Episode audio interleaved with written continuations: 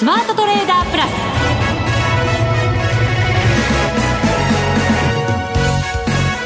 全国のリスナーの皆さんこんにちは。内田まさです。この時間はザ・スマートトレーダープラスをお送りしていきます。この方をご紹介しましょう。国際テクニカルアナリスト福永博之さんです。こんにちは。よろしくお願いします。よろしくお願いいたします、はい、さて日経平均株価今日は2万8756円86銭で終わりました。233円60銭高です。はい。はい。えー、終値ベースでは今日は高値更新。そうですね。ねという形になりますが。30年5か月ぶりの高値。なんかこう 毎週同じようなこと言ってるような気がしなくはないんですけど。そうですよね、はい、まあでも本当に、えー、日経平均株価はえー、一旦こう、収支落ちる場面があったんですけど、ええ、そこから持ち直しということと、それからなんといってもやっぱりアメリカの大統領就任式ですね。はい。まあ、あんな限界体制で。いやいや、すごかったですね。ねびっくりしました。え、まあ、あの、アプリとか、まあ、スマホとかにアプリ入れてらっしゃる方は、例えばあのアメリカの CNBC だとか、まあ、そういったところのあのリアルタイムの中継なんかもご覧になった方、ひょっとしたらいらっしゃるかもしれませんけど、まあ、私も見てて、あのまあ、最初、バイデン大統領がこうね、えー、ホワイトハウスから出てきたとき、まあ、みんなの拍手で、はい、ああ、よかった、無事に進みそうみたいな。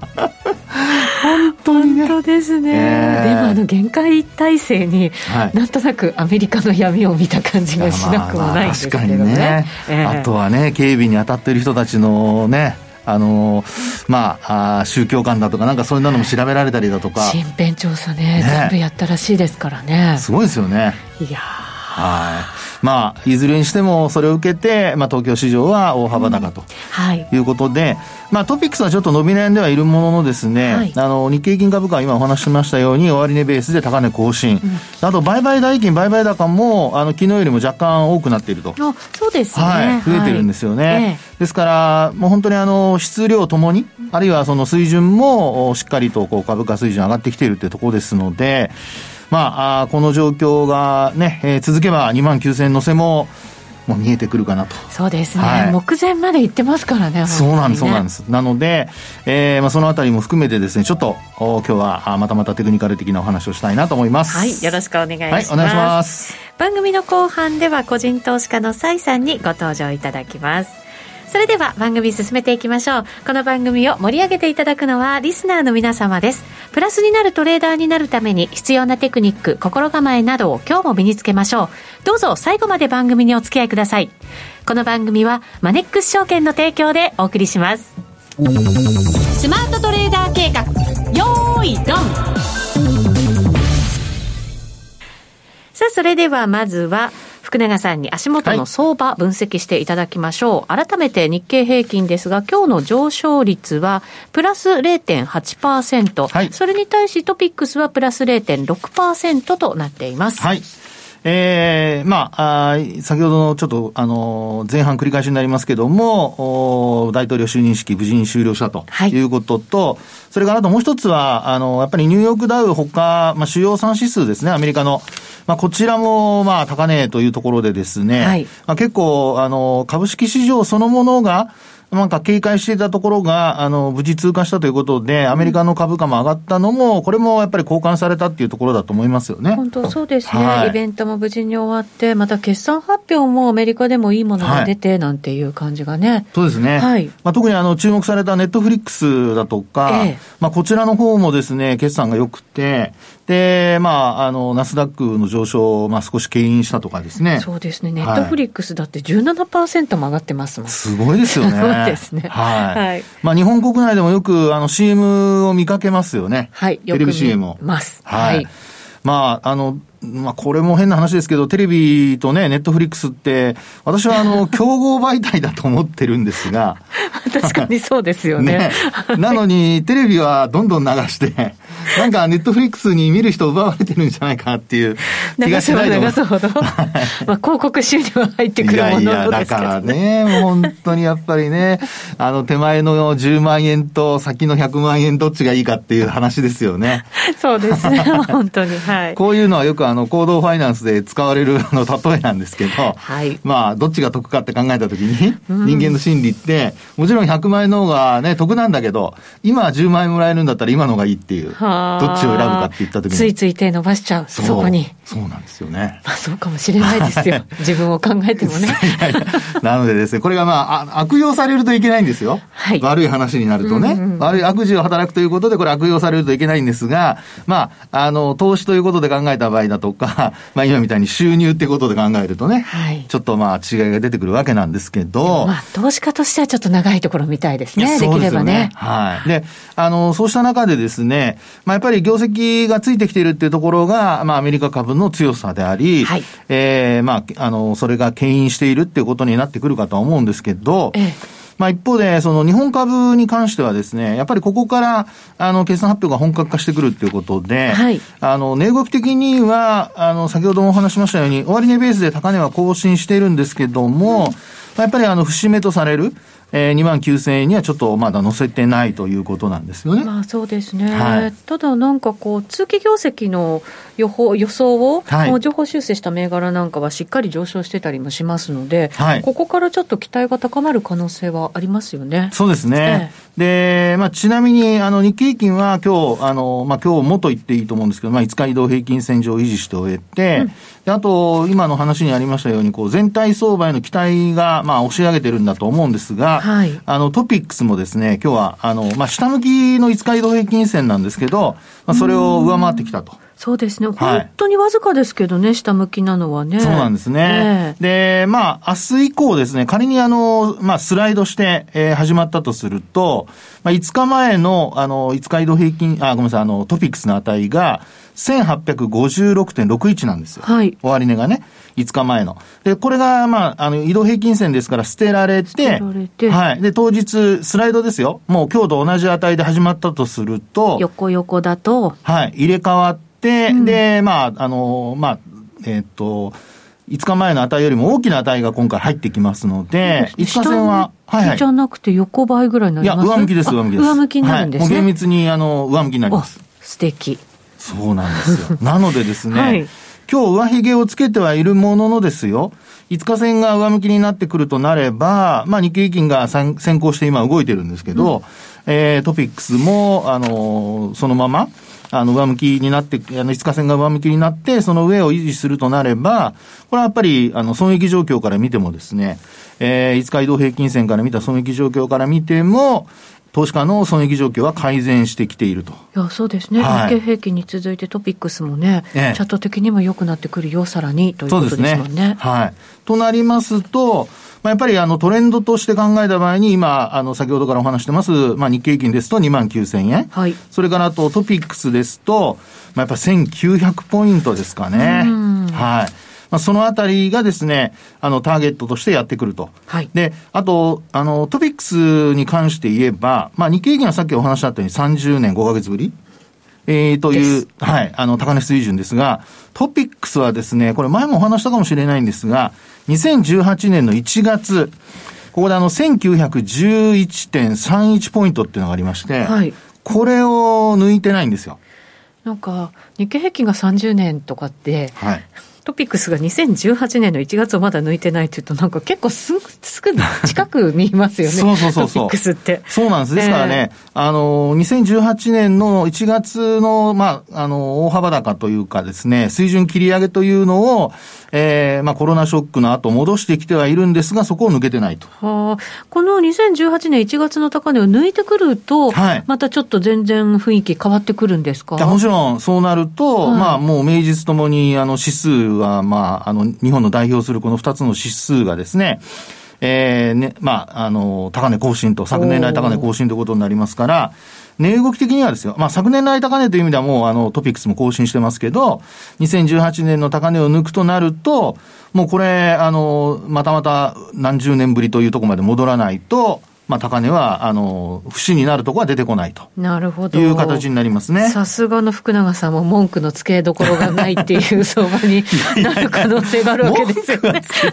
あの、私はあの、株価上がるのは嬉しいですよ。そうですよね。本当はね。いや、本当はねって。いや、本当にですよ。だけど、重箱の隅が気になるんですよね。いやもうね、あんまりあの重箱の隅ばっかりつついてると皆さんに愛想つかれされそうなんで、まあそろそろあのね、まあそろそろって言うと変ですけど、あの値動き的には素直にね、素直に、はい、はい、見ていかないといけないのかなと。ようやく。あ、いやいや、ようやくってまた、もう本当に内田さん、辛いわ、もう本当に。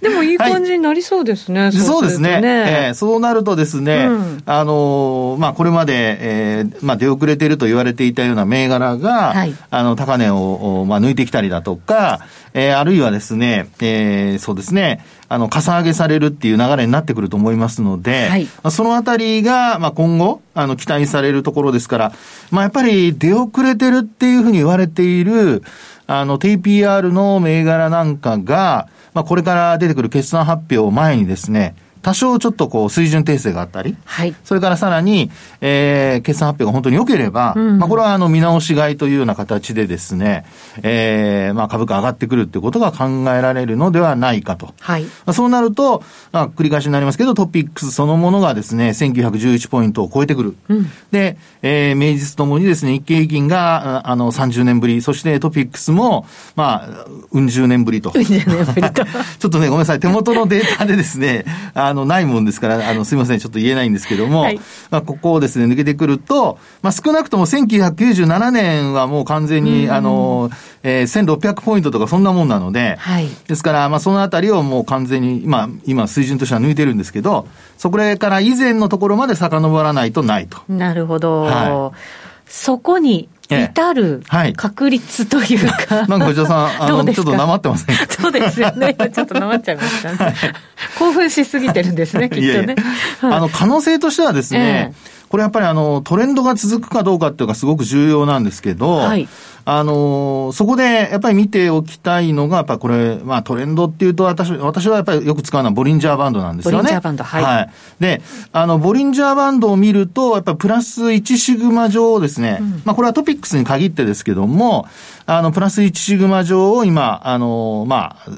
推移しているっていう形なので、まあ、じわじわじわじわと、はい、はい、上がってるっていう状況ですね。で、あの、各線がやっぱ上向きですので、うん、まあ、そういう意味では、プラス1シグマ、あの、金曜日、あ、ごめんなさい、木曜日の段階ですと、1848.66ポイント。はい。これ現物の終値の値になりますけども、まあ、このあたりを、まあ、割り込まなければ基本的には、まあ、上昇が続くと。はい。はい。で、あの、注意したいのは、これ、あの、プラス2シグマ、プラス3シグマって、まあ、上にこうあるんですけど、このプラス2シグマとか3シグマが下向きになった場合ですね。はい。特にあの、プラス3まで表示できる方は、プラス3を見ていただきたいんですけど、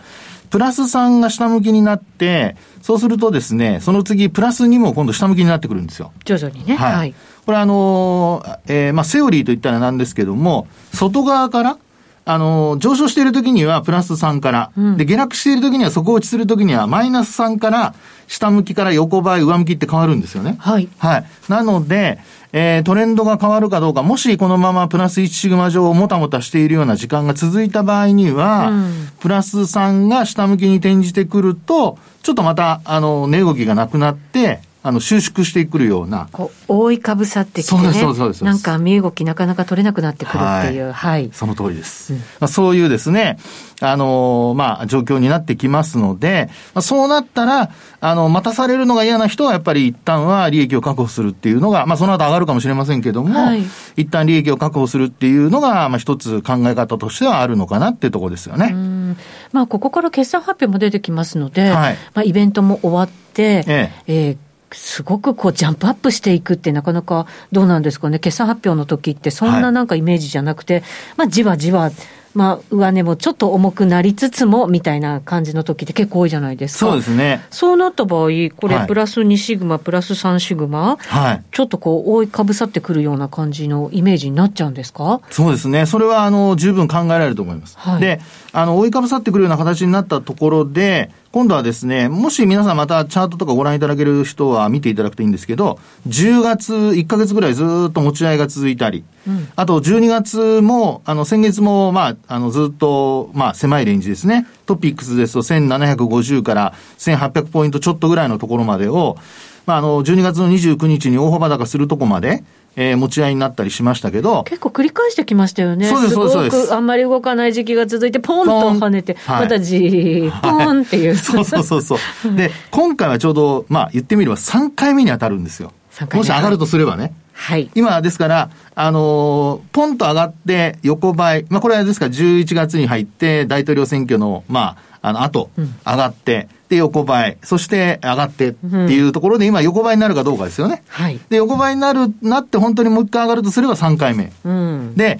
まあ、3度目の正直じゃないですけども、まあ、そこで抜けてくるとなれば、さっきお話した1911ポイントっていうのをですね、ええー、まあ、本当にすすっと抜けてくる可能性はありますので、えー、決算発表前にそれが起こるのか、うん、あるいは内田さんの話にあったように、まあ、ちょっと前、決算発表の前はですね、持ち合いから、あの、伸び悩んで、で、決算を受けて、あの、動き始めるのか、まあ、そのあたりは、やっぱり材料次第というか外部環境次第だとは思うんですけど、ただ、あの、アメリカ株が強いんでですね、はい、えー、まあ、値動き的にはですね、えー、前に動くっていうことも一つ頭に入れておく必要があるのかなと。ほう、なるほど、はい、そうか。いつもよりもね、前倒しして、そうですね。動いてくる可能性もあると。えー、まあ、稼げるうちに稼げっていうような、あのー、まあ、マーケット関係者が多い可能性はあるので、はい。まあ、今さっきお話したように、やっぱり、あの、持ち合ってから上がる、持ち合ってから上がるっていうパターンを見ると、もう上がり始めたらみんなついていかないと負けちゃうって思っちゃいますよね。で、上がり始めると勢いがあるじゃないですか、スピード感が。だから、はい、そこからついていこうとすると、なかなかやっぱり、ちょっとこう、躊躇しちゃう時もあって、はい。持ち合いの時買うのもちょっとね、ストレスも感じるんですけど。そうですよね。えー、で、あと、あの、やっぱり空売り、あるいはその、まあ、最低取引の売り算ですね。昨日発表されましたけども、これも、まあ、1兆3000億円ぐらいですか、1兆円以上の金額がもうずっと積み上がったままなので、はい、まあ、こちらの方もですね、やっぱり買い戻しの一つの要因になることが考えられますので、まあ、時給は悪くないと。はい、ですから、あとはもう本当にあの、悪い話が出てきたり、あるいは失望を誘うような決算が出てきて、えー、売りが続くっていうような状況にならなければ、まあ、基本的にはさっきお話したようなトレンドを見るテクニカル指標を見ていただいて、確認していただいて、えー、まあトレンドに沿った投資を行うっていうのが、まあ、1月、それから2月、3月に向けての一つのポイントになるんではないかなというふうに思いますけどね。うん、そうですね。はい、この量的緩和と、また業績がいいものが出始めて、はい、なんとなく両方が両輪になってね。ええさらに上に行くっていうようなアメリカみたいな強さがね、そうですね日本もなるといいななんて思いながらいますけどその通りです、まあ、そうなって、あとはコロナの収束が近くなってくると、はいまあ、本当に明るい、えー、1年になると。本当そうですね、はい、そこなんですよ、そこです一番は。本当ですね、はい、そうですね。はい。はい。以上、スマートトレーダー計画、用意ドンでした。ここからはマネックス証券からのお知らせです。マネックス証券では国内株式の取引手数料を一部引き下げました。1日定額手数料で1日の約定金額が100万円以下の場合、取引手数料が税抜き500円でお取引いただけるようになりました。1日の約定金額合計が100万円を超えるまでは、何回取引しても税抜き500円です。また信用取引の取引ごと手数料において、1注文の約定金額100万円以下の価格帯の取引手数料も引き下げました。これにより、信用取引の取引ごと手数料なら、税抜き最低90円からお取引いただけるようになりました。さらにこの取引手数料引き下げを記念して、1日定額手数料で1日の約定金額合計が50万円以下の場合、税抜きの取引手数料500円を全額キャッシュバックするキャンペーンを実施中。題して、少額取引応援、毎日ワンコインキャッシュバックキャンペーン。期間は2021年1月29日まで。期間中は毎日キャッシュバック対象となるチャンスがあります。この機会に少額でのお取引がしやすくなったマネックス証券で国内株式投資をぜひご検討ください。マネックス証券でのお取引に関する重要事項。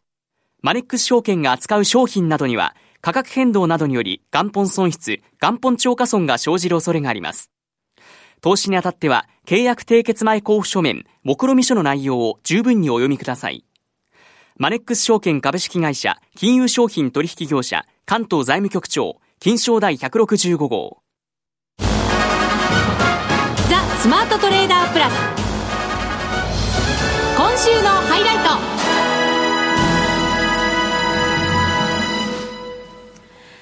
それではここからのゲストをご紹介しましょう。個人投資家の蔡さんです。よろしくお願いします。よろしくお願いいたします。お願いします。さて、今回のテーマは何でしょうか？IPO のセカンダリー投資について、えっと、少し2020年上場した93銘柄を分析してみたので、それをご紹介したいと思います。はい、年末も結構ね、なんか盛り上がりましたけどね。本当年末のみって感じでしたけどね、あの、数を見るとね。そうですね。はい、ドーッと出てきましたから。出てきました。はい。さあ、どんなような分析なんですか？はい、えっ、ー、と、こちら、2020年の1月から12月に上場した93銘柄をピックアップして、で、現在、現在地と吸収金額と、あと、公募価格と初値を比較して、で、少し面白い傾向があったので、ちょっとグラフにしてまとめてみました。はい、そのグラフは、番組のホームページでもご覧いただくことができますので、ぜひご覧になってください。はい。えっと、現在もですね、上場から8年以上で推移している銘柄というのが93銘柄中40銘柄と半分程度あります。はい。で、初値価格の値と現在地比べるとですね、6000円以上の初値をつけた11銘柄あったんですが、10銘柄、それがですね、えっ、ー、と、現在地の水準マイナスで推移してるんで、その値傘株はちょっと株価が停滞しやすかったのかなという、あの2020年の IPO の中ではそういった傾向がありました。結構初値がね、頑張っちゃうとその後がきついっていうのってよくありますもんね。いや、本当そうですよね。えー、そうですね。で、とこちら、あとは吸収金額で比べてみたんですけれども。吸収金額って何ですか？えっ、と、吸収金額はですね、はい、その IPO をするときに、あの、株価を、株を発行して、どのくらい、あの、資金が集まるかというものでして、はい、で、えっ、と、吸収金額と、えっ、と、公募からの価格と初値を比べた割合っていうのを出しています。でそちらはですね吸収金額が大きいと9銘柄吸吸収金額がですね100億円以上の大きい銘柄をあの9銘柄あったんですがそのうちの5銘柄は公募割れしてしまったという状態です。で全体でですねと初値上昇率っていうのは23%プラスっていうのに対してで吸収金額が10億円以下の小さい銘柄っていうのは33銘柄ありまして、はい、でそれの平均が258%と初値が上がりやすいという傾向が見られました。で全体平均よりも明らかに初値がその吸収金額が小さいと上がったということになりますね。はあ、ここから何がこう読み解けるんでしょうね。吸収金額が小さいとその後上がっている。吸収金額が小さいと初値が上がりやすい。初値が上がりやすい。はい。はい、で、えっと、あの、おっしゃったように、その、初値が上がりやすいのと、あとはその現在地の推移も比べてみています。で、そうするとですね、吸収金額が少ない金額、あの、銘柄ほど、えっ、ー、と、まあ、ちょっと、現在地推移の水準っていうのも堅調になっているのかどうかっていうのを見たかったんですが、えっ、と、どちらかというと吸収金額が大きいと、えっ、と、その現在地推移っていうのも停滞しやすいというような結果になりまして、で、一概にはその相関係数みたいなのは取れなかったんですけれどもやはりちょっと停滞しやすい銘柄っていうのはあの見えてくるんじゃないかなというところでした。うん確かに上場した時期も違うので、はい、比べてるのは今ってことですもんね。あ、そうですね。そうですよね。はい、何ヶ月後とかではなくて、はい、もう純粋に去年上場したものを今見てるってことですからね。はい。現在地がどうなっているのかというところですね。うん、はい。でですね、えっと、現在地水準があの今でも高いような銘柄を2つ見ていきたいなと思うんですけれども一つがですね7313の松屋 R&D という銘柄です。はい、はいでこちら上場日が4月6日なんですがちょっとコロナショック真っ只中で初値がついてでそこから株価がうんと一番高い時で10倍くらいになってますね、うん、11月27日にと公募が910円に対して初値が896円で始まってで上場来高値は8270円という銘柄です。はい、でこういった銘柄をあの分析してみるとあのどういった傾向になあの今後に生かせるんじゃないかと思って分析をしています。で731さんの松屋 R&D はエアバッグやシートベルト等のあの安全装置方向システムの開発だったり製造販売をしているあのメーカーです。でこちらあの発電価格での時価総額は21億円というところで、はい、とても小さい。小さく始まってはい、はい、はい、そうなんですよ。であとはそのニュースが6月に出て防護服の大口案件を受注というようないい IR も出ていまして、はい、でそういったところがきっかけになったりあとは決算ですね決算の数字が出ているというところでそのきっかけになってどんどん上がっていったというような経緯が見られていますということはじゃあ決算内容も良かったとあそうですねはい、はい、2021年えー、と3月期の予想ですと、えっと、プラス6.6%の売上もあの増収見込みということで。増収はい、はい、ということであの数字が出るような IPO は伸びやすいのではないかという仮説を立てています。はい、はい、初値がやっぱりちょっと苦しい時期にね全体相場下がってるところで、はい、えー、寄って、うん、そこからですからねやっぱり、ね、ハードルちょっと低くスタート位置がついたっていうのも多かったかもしれ、はい、大きかったかもしれないですね。うん、はい、かもしれないですね。はい、はい。でもう一つあのチャート載せてるんですけれどもこちらは今4倍水準くらいで推移している7094のネクストーンですね。で上場日が3月の30日です。でこちらは1700円に対してでえっと初値がそうですね。初値がその1700円くらいでよりついているということでと時価総時価総額が初値の時は51億円でした。で吸収金額が17.6億円ということでで今その時価総額が250億円なので約5倍くらいで推移しているという状態です。はい。で著作権管理サービス会社でして著作権管理業など、えーと、主力にビジネスサポートサービスを提供しています。でこちらもあの ABEX さんとと提携など上場直後からいい IR が出たりなどしてあと決算耐震もよくあの営業利益売上なども堅調に見えるというところで評価されたのかなと思っております。はい。でこういうはい。あ失礼しますえっと、こちらがですね、12月上場の銘柄で、これから、あの、初めて決算単身が出るような銘柄というのもあると思いますし、はい、あとは2月から IPO また始まるので、そういった、あの、吸収金額が少なくてあと初値があまり上がってないような銘柄っていうところをあの特徴を気にしてあとは決算をちゃんと見てこうかなというところで方針を立てていますね。はい、そうするとこうまあ最初株が持てなかった人たちはどのあたりでっていうふうになると、まあ、決算が出るタイミングとかそういうところになっていくんですか？そうだとは思います。はい。わ、かりました、はい、そのあたりぜひ参考にして。あと分割とかもちょっと注意した方がいいですね、ね、今のこの時期ね。そうですね。はい、はい、うん、さんありがとうございました。ありがとうございましたありがとうございました。さてあっという間にお別れのお時間です。ここまでのお相手は福永博之と内田まさみでお送りしました。それでは皆さんまた来週。ま、この番組はマネックス証券の提供でお送りしました。